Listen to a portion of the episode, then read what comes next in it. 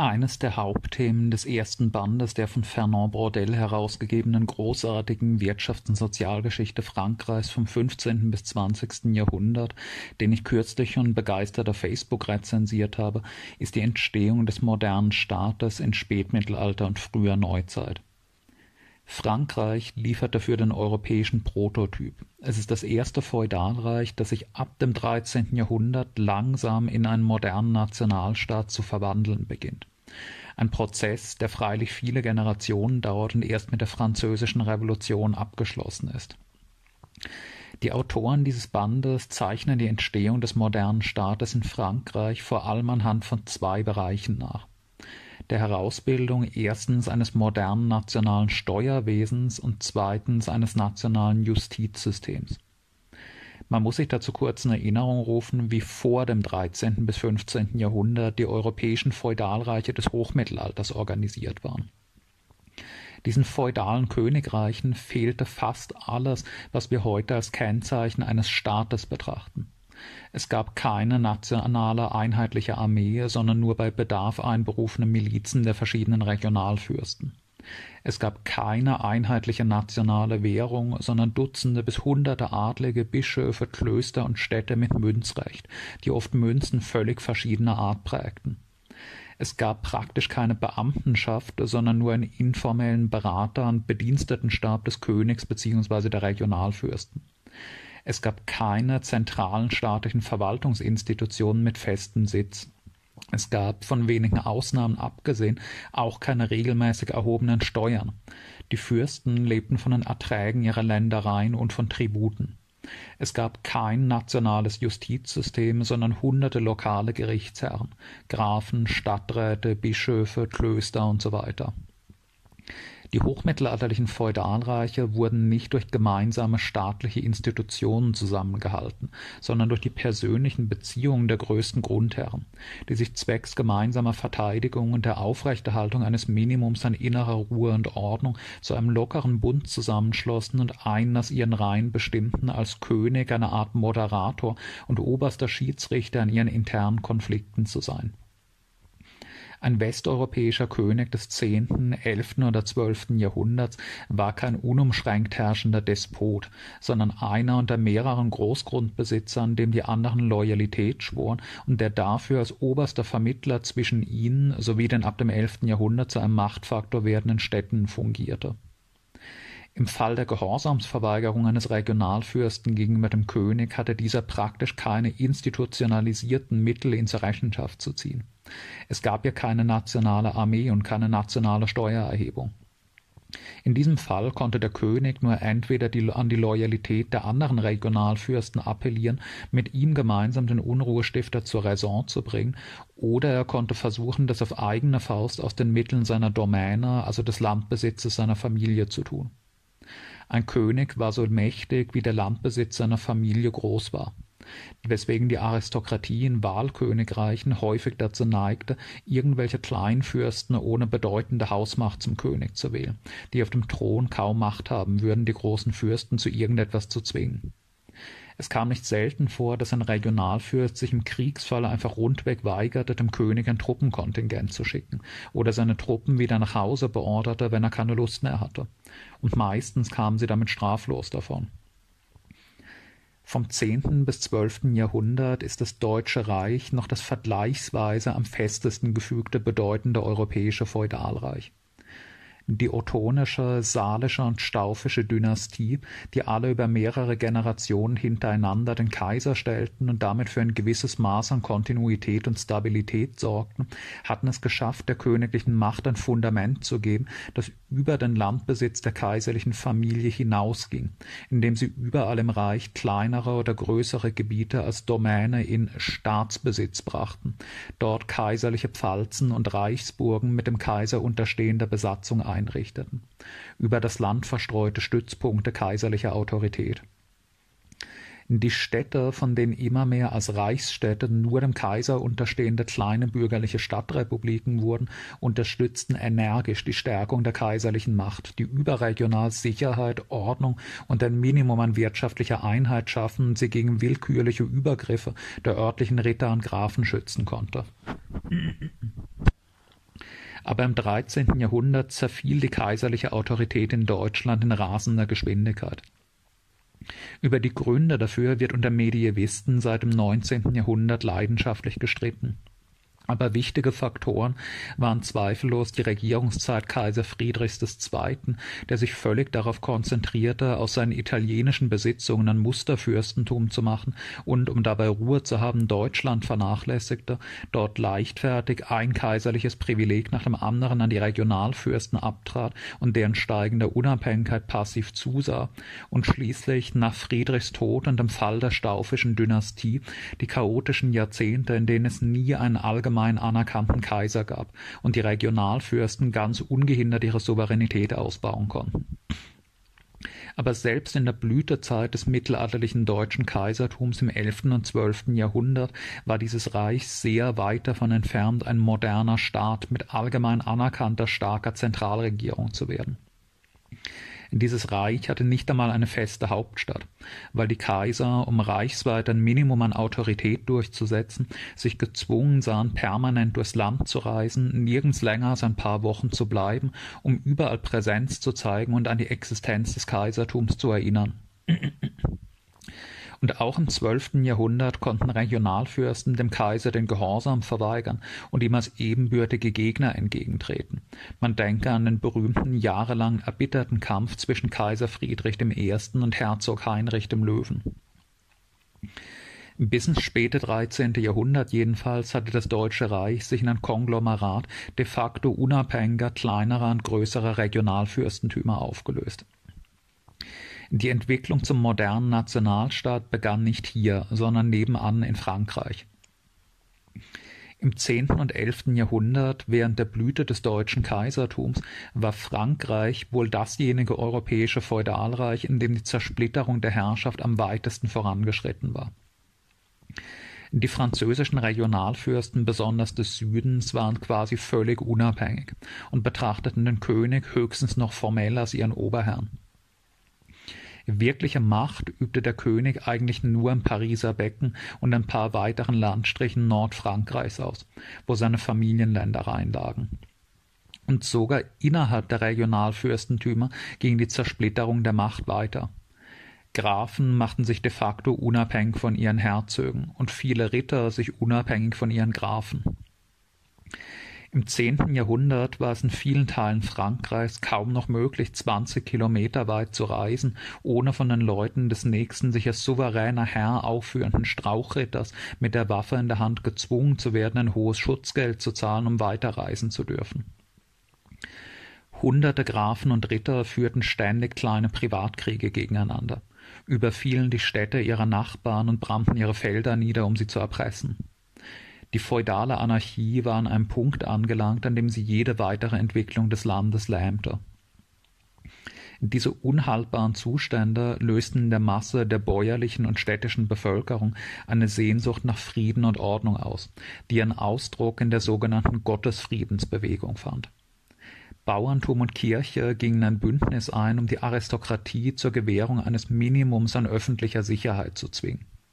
Die Bischöfe erließen Regeln, die die Privatkriege der Aristokratie beschränken und humanisieren sollten.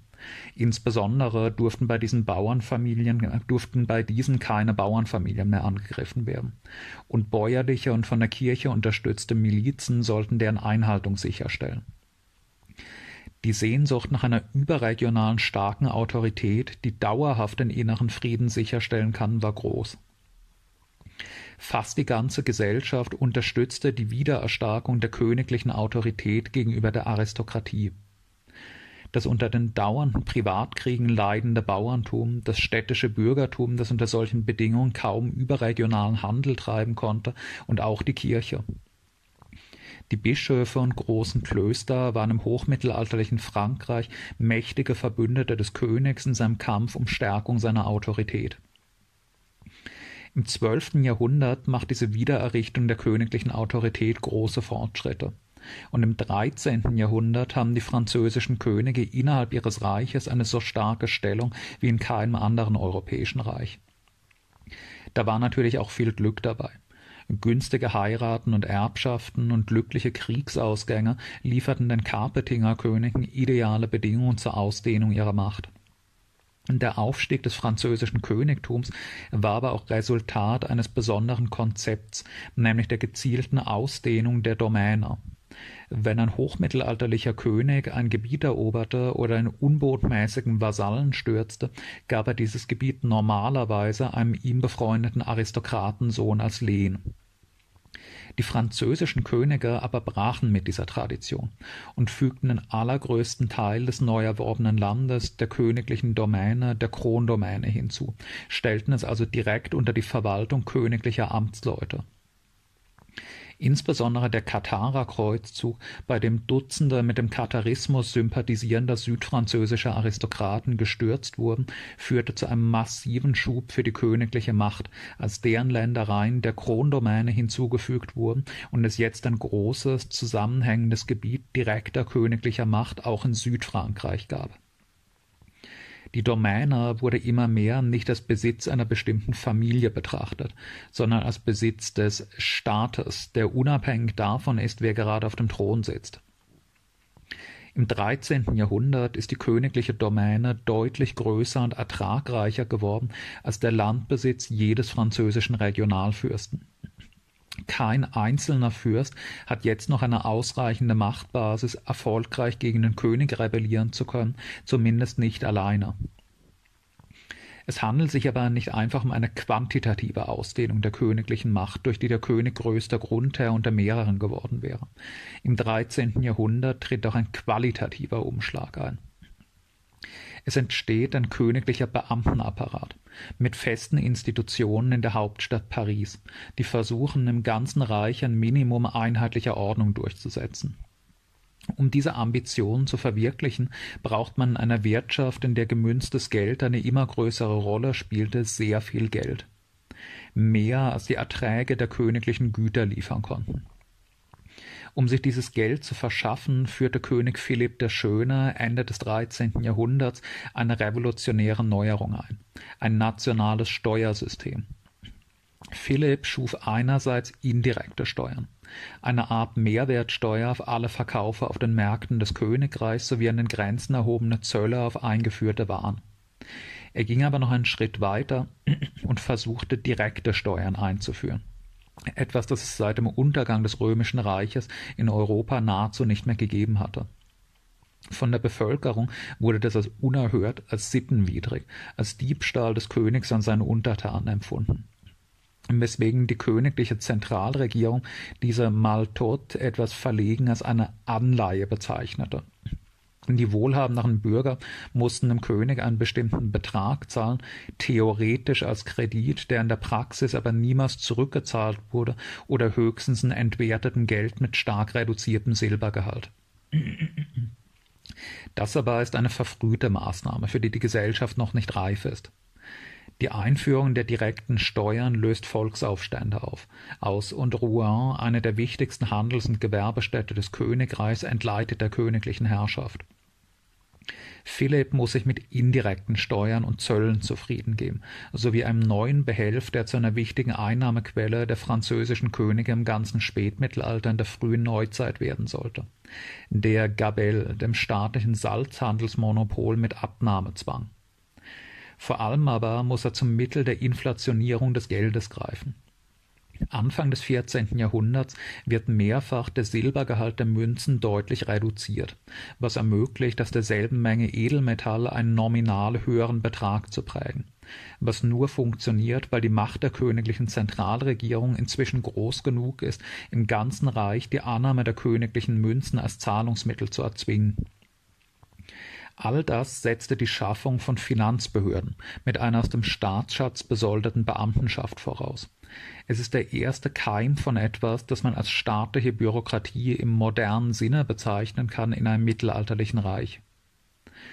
Ungefähr gleichzeitig beginnt auch der Aufbau eines nationalen Justizsystems Im 13. Jahrhundert wird das Königreich beziehungsweise zumindest der Teil des Königreichs, der zur Krondomäne gehört, die im Spätmittelalter schließlich den größten Teil des Reiches umfasst, in administrative Untereinheiten gegliedert, die Bailliages, an deren Spitze jeweils ein vom König ernannter Bailli steht, dessen Aufgabe einerseits darin besteht, die Loyalität der regionalen Aristokratie gegenüber dem König zu überwachen und in ihren internen Konflikten zu vermitteln, andererseits darin, Urteile zu fällen in ihm vorgetragenen Rechtsstreitigkeiten der Bürger und Bauern. Dabei muss er sich zwar am Gewohnheitsrecht der jeweiligen Region orientieren, einheitliche nationale Gesetzbücher gibt es erst viel später, aber die Grundlage regionaler aristokratischer Macht ist damit empfindlich getroffen. Die Aristokratie behält zwar auf ihren Ländereien die sogenannte niedere Gerichtsbarkeit, das heißt die Befugnis, kleinere Vergehen zu untersuchen und zu bestrafen, aber die allermeisten Aristokraten verlieren jetzt die sogenannte hohe Gerichtsbarkeit.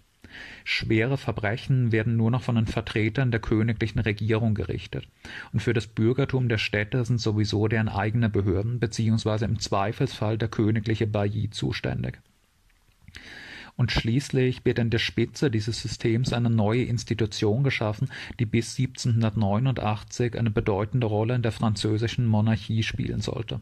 Das Parlement, nicht zu verwechseln mit dem, was wir heute Parlament nennen, als oberster Gerichtshof des Königreichs und letzte Berufungsinstanz.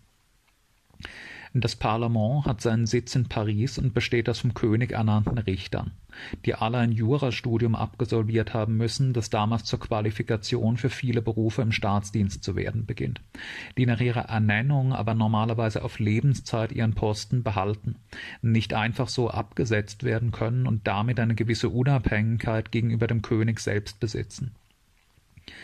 An das Parlament kann man sich wenden, wenn ein Rechtsstreit auf regionaler Ebene nicht gelöst werden konnte oder wenn man ein solches Urteil als ungerecht anfechten will. Gegen den Urteilsschluss des Parlaments ist dann kein Einspruch mehr möglich. In der Praxis ist das freilich nur für die Oberschichten wirklich eine Option. Ein analphabetischer armer Bauer hunderte Kilometer von Paris entfernt wird kaum in der Lage gewesen sein, nach Paris zu reisen und dort eine Revision seines Verfahrens zu erwirken. Um den Zugang für die Bewohnerinnen der Provinzen etwas zu erleichtern, werden ab dem 14. Jahrhundert weitere Parlaments eingerichtet, die als oberste Berufungsinstanz für ihre Region fungieren. Zuerst das Parlament von Toulouse. An der Wende vom 13. zum 14. Jahrhundert besitzt das französische Königreich mit dem rudimentären nationalen Steuer- und Justizwesen also zumindest ansatzweise zwei bedeutende Kennzeichen eines modernen Nationalstaates. Über weite Teile des 14., der ersten Hälfte des 15. Jahrhunderts stockt der Ausbau der königlichen Macht. Ja, leidet sogar Rückschläge. Besonders in der schlimmsten Phase des Hundertjährigen Krieges, als die französischen Könige den Großteil Nord- und Westfrankreichs an England verloren hatten und Regionalfürsten wie der Herzog von Burgund die Schwäche des Königreichs nutzen, ihre Unabhängigkeit wiederherzustellen. Ab dem mittleren 15. Jahrhundert, als es in einem großen Kraftakt gelungen war, die Engländer aus Frankreich zu werfen, die Einheit des Reiches wiederherzustellen und die aufmüpfigen Regionalfürsten zu zähmen, geht der Ausbau der zentralen staatlichen Strukturen dann aber wieder konsequent voran. Ein wichtiges Element moderner Staatlichkeit kommt damals hinzu, die Schaffung einer ständigen, einheitlichen Armee unter Kommando des Königs. Die Mitglieder der Hocharistokratie nehmen in dieser Armee zwar alle Kommandoposten ein, aber sie dürfen keine regionalen Privatstreitkräfte mehr unterhalten. Die königliche Domäne wird weiter ausgedehnt und umfasst nun den allergrößten Teil des Reiches. Das heißt nicht, dass es in diesen Gebieten keine Aristokratie mehr gibt. Aber diese Adligen auf dem Gebiet der königlichen Domäne üben dort keine politische Souveränität mehr aus. Sie sind nur noch Grundbesitzer, die ihre bäuerlichen Pächter zwar Kraft ihrer Pachtverträge ökonomisch ausbeuten und bei kleinen Delikten auch noch deren Gerichtsherr sind, aber selbst der Autorität der königlichen Behörden unterstehen. Und ein weiterer Schritt zur modernen Staatlichkeit, der sich im 15. Jahrhundert vollzieht, die direkte Besteuerung aller Einwohner des Königreiches, die Philipp der Schöne bereits in den 1290er Jahren versucht hatte, setzt sich jetzt allgemein durch.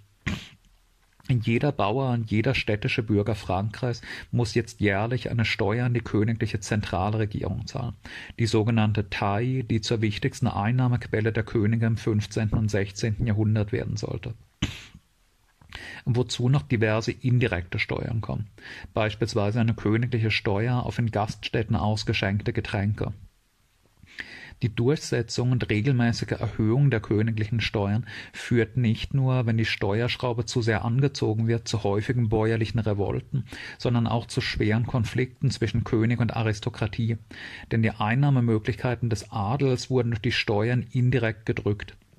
Je mehr Steuern die Bauern an die königliche Zentralregierung zahlen müssen, desto weniger Ertrag bleibt übrig, den die lokale Aristokratie ihnen noch abknüpfen kann.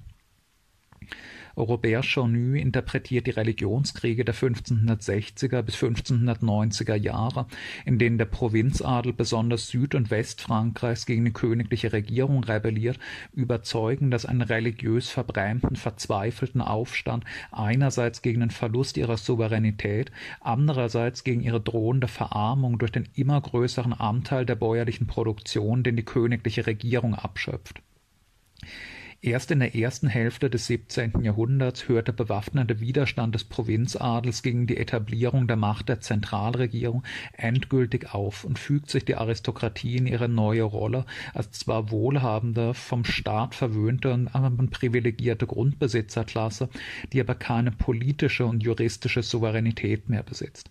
Das Zeitalter der absolutistischen Monarchie beginnt Ab dem späten 15. Jahrhundert schwellen nicht nur die königlichen Steuereinnahmen, sondern auch die für deren Einziehung ja auch notwendige staatliche Beamtenschaft weiter an.